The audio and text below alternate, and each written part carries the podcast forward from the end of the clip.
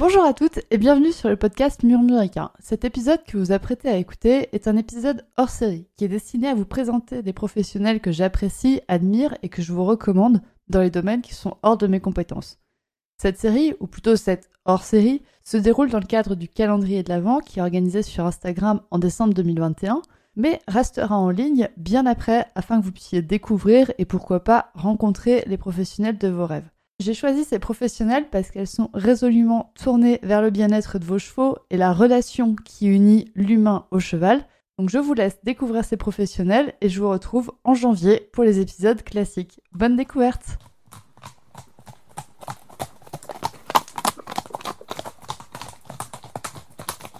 Bonjour à toutes, aujourd'hui je reçois dans ce podcast Anne-Laure qui est là pour nous parler d'Intrinsen.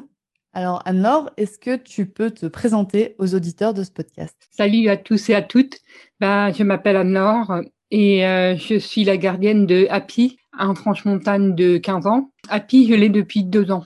Euh, ça fait un peu plus que deux ans. Ouais. Avant ça, bah, j'avais un parcours assez classique de l'équitation. Bah, hum, j'ai découvert les poneys à 9 ans, puis euh, j'ai fait des stages, j'ai fait des cours, euh, j'ai passé progressivement les différents galops, puis j'ai eu des demi-pensions, des demi-pensions en, en obstacles. Ensuite, j'ai rejoint une petite équipe de dressage en, en Ile-de-France et un peu du jour au lendemain, bah, j'ai tout laissé tomber et j'arrivais pas trop à savoir pourquoi. Euh, je sentais bien qu'il y avait une dissonance, mais j'arrivais pas trop à avoir de discussion autour de ce que je ressentais dans cette dissonance autour de autour de moi avec euh, les enseignants ou euh, avec les coéquipières de l'équipe de dressage. Et j'ai vraiment cru que bah hum, j'avais pas ma place en fait dans le milieu du cheval, dans l'équitation. Et donc bah je me suis hum, lancée dans d'autres passions voilà, j'ai un peu, euh, ouais, j'ai un peu, avec tristesse, mais aussi avec soulagement, j'ai un peu quitté le milieu du cheval. Puis, euh, de fil en aiguille,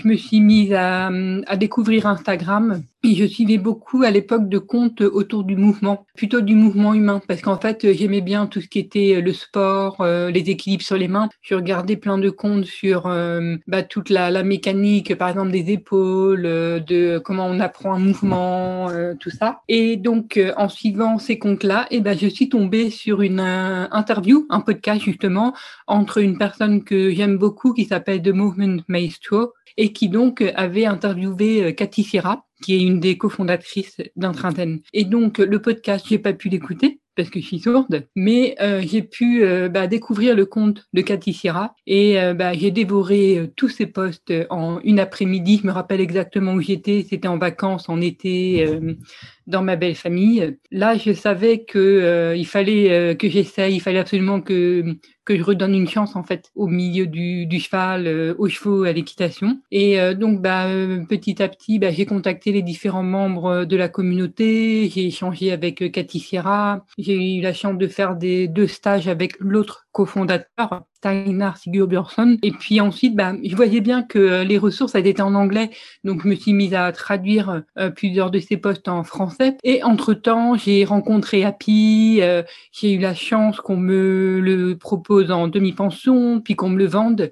Et donc, bah, en fait, tout s'est aligné pour euh, que je me lance dans la démarche intrinsène euh, avec Happy. Et donc, euh, j'ai commencé il y a trois ans. Une fois que je l'ai acheté, là, on est vraiment euh, on s'est vraiment plongé dans l'approche intrinsène à 100% euh, et des choses euh, sur lesquelles je faisais encore des compromis auparavant parce que c'était pas mon cheval. Là, bah, j'ai décidé de complètement les laisser de côté pour me consacrer complètement à intrinsène et à cette approche de manière globale avec Happy. De fil en aiguille, comme je partageais ce que je faisais avec Happy et je partageais aussi ce que j'apprenais dans les cours euh, liés à Intrinsen, et ben j'ai euh, des personnes qui ont commencé à me demander euh, des, par exemple des, des ressources, qui m'ont demandé des, des retours sur des bouts de vidéos, sur des choses qu'ils voulaient essayer, qui me demandaient comment mettre en place un peu cette approche. Et donc petit à petit, ben, je me suis mise à offrir des, des suivis en ligne en fait pour les personnes intéressées par l'approche intrinsène. Ça fait trois ans qu'on est dans cette approche et j'ai l'impression qu'il y a encore tout, tout, tout à découvrir, tout à explorer. C'est, assez génial parce que souvent je me sentais un peu que je m'ennuyais avant quand j'étais avec les chevaux. Même quand euh, j'avais à pied en demi-pension et que j'avais quand même plus de marge de manœuvre, je sentais que euh, bah, je me disais, mais une fois que ceci sera acquis ou que cela sera acquis, qu'est-ce que qu'est-ce qu'on fera d'autre?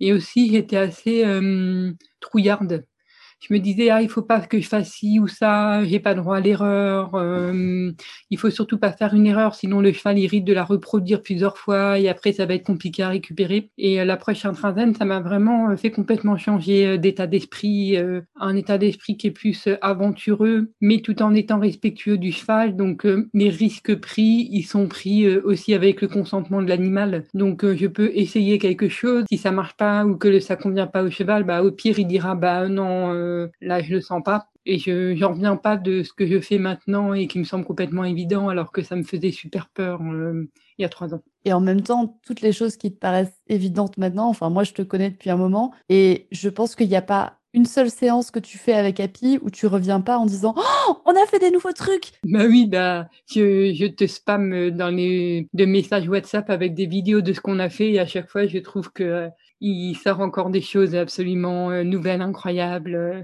Et c'est ça aussi, je trouve, qui est chouette, et qu'on s'émerveille aussi. Euh, il y a vraiment une culture de, de l'émerveillement et de la surprise dans l'approche intrinsèque, je trouve, qui est très chouette, parce que du coup, je suis jamais déçue par une séance ça, ça stimule vachement en fait la créativité. Même si on vient avec une petite idée en tête, en fait, comme on, on, on, se laisse emporter parce que le cheval propose ou la manière dont lui il répond à ce que nous on a en tête, et eh ben en fait on ne sait pas où est-ce que ça va mener, mais souvent parce que on se laisse porter par ce qui se présente, eh ben en fait on, on découvre des choses complètement incroyables. C'est comme ça par exemple que j'ai découvert que Happy, ben, il avait un très beau galop, alors pendant très longtemps, euh, le galop, c'était compliqué, euh, surtout dans des milieux un peu euh, fermés, en carrière, tout ça. Et c'est vraiment à des moments où je ne m'y attendais pas et où au final, j'ai rebondi sur le fait que là, il, galopait. Aucune séance ne se ressemble et c'est un peu comme le, la boîte de chocolat de Forrest Gump. C'est, bah, tu as la boîte de chocolat et tu sais pas forcément quel chocolat tu vas avoir, mais tu auras toujours du chocolat. Donc c'est chouette. Oui, et puis c'est vrai que, comme tu dis, ça stimule vachement la créativité et il faut savoir vachement rebondir. Et donc, c'est vrai que dans les moments-là, être entouré, ça peut faire du bien aussi. Oui, tout à fait. Oui, ça peut, être, ça peut faire du bien d'être entouré pour savoir un petit peu, parce que des fois, ça nous surprend. Moi, j'ai des idées de séances où après, euh, je sais vraiment pas quoi en faire. Alors, je sais pas comment réagir après sur le cheval. Au fur et à mesure des séances, ça se débloque quand même euh, de plus en plus. Mais au début, c'est vrai qu'il y a des choses surprenantes qui sortent et de savoir comment réagir, ça peut être compliqué au début. Oui, oui, c'est ça. C'est euh, parce que euh, des fois, on, peut avoir, euh, on peut nous avoir appris à, à décourager ou voire même punir le fait que le cheval prenne une initiative sans qu'on ait donné l'accord. C'est vraiment un, un changement de paradigme parce que des, des réflexes qu'on peut avoir, euh, dire en tout cas que moi j'avais avant de euh, ah bah non hein, tu prends pas trop si je te l'ai pas demandé. Et bah là au contraire non c'est ah c'est génial il, il, prend le trop il fait le choix de prendre le trop bah ok on y va. C'est vrai que des fois ça ça peut être compliqué à gérer quand tu es débutant enfin quand tu es débutant on va dire dans la méthode intrinsène. Et c'est vrai que c'est pas mal de rappeler aussi que tu peux mettre tu peux faire du intrinsène dans certains contextes et pas dans d'autres. Oui, Parce qu'il peut y avoir des contextes où c'est OK que le cheval euh, parte au trot devant toi et il y a des contextes où c'est pas OK. Exactement. Donc ça peut être sympa d'être encadré pour définir ces différents contextes et pour que justement bah, ça pose pas de problème de sécurité par la suite. Oui, et effectivement, euh, le vétérinaire, par exemple, il est venu euh, vendredi dernier. Happy, il a mais pas bougé. Donc au final, Happy, il a, hum, il a très bien senti que bah là, euh, on bouge pas et on fait ce que le vétérinaire dit, quoi. Oui, il a bien compris que le contexte là, c'était pas on explore ses mouvements, c'était on reste calme et on bouge pas. Voilà, le cheval l'a compris et aussi parce que moi j'ai fait très attention à, être dans une posture euh, assez euh, euh, pas trop concentrée sur lui, dans une posture assez comment. Oui, toi, toi tu fixes le contexte aussi. Enfin, toi tu aides à définir le contexte. Enfin, ta posture aide à définir. Et c'est vrai que ça, ça peut être des choses qui peuvent être compliquées à faire et d'autant plus compliquées quand on est tout seul dans son pré. Ouais. Oui, je suis d'accord que la communauté euh, au sens large du terme m'a beaucoup aidé. Le fait d'avoir euh, des, retours euh, quand je posais des questions, que je posais des extraits de, de vidéos, d'avoir des retours de la communauté, ça m'a beaucoup aidé à, relativiser certaines choses, à accepter aussi certaines choses. Par exemple, toi, tu proposes du coup aux personnes de les encadrer pour ça, de les aider à définir ce contexte et de faire et à créer en fait ce retour. C'est toi qui proposes du coup le retour aux personnes. Elles t'envoient leurs vidéos et toi tu leur fais ce retour euh, bienveillant, constructif pour les aider à développer ça avec leur cheval. Oui, mais c'est ça. Bah, en fait, que, ce que je veux vraiment, c'est que les euh, proposer un, soutien et une forme de, facilitation pour les personnes qui euh, sont intéressées par cette approche-là, parce que c'est vrai qu'on peut se sentir seul. Moi, je me sentais très seule au début et d'avoir un soutien à la fois comment moral, parce que des fois, quand on se lance là-dedans, on peut avoir des commentaires, des remarques, des regards pas très bienveillant. Et aussi, des fois, on peut se sentir un petit peu seul aussi face au cheval, euh, dont on découvre une nouvelle euh, facette, en fait. Et effectivement, donc, je propose un, un accompagnement là-dedans. Et donc, les gens peuvent te retrouver actuellement sur Instagram. Donc, ton compte, c'est apiculture et ils peuvent te contacter. Enfin, il y aura les liens de ton compte Instagram en description de cet épisode. Donc, les gens peuvent cliquer sur le lien pour découvrir ton compte. Pour la prise de rendez-vous avec toi, c'est par message privé, il me semble. Oui, c'est par euh, messagerie privée Instagram et ensuite on échange par WhatsApp. Bah écoute, on a plutôt pas mal fait le tour. Est-ce que tu as autre chose à ajouter?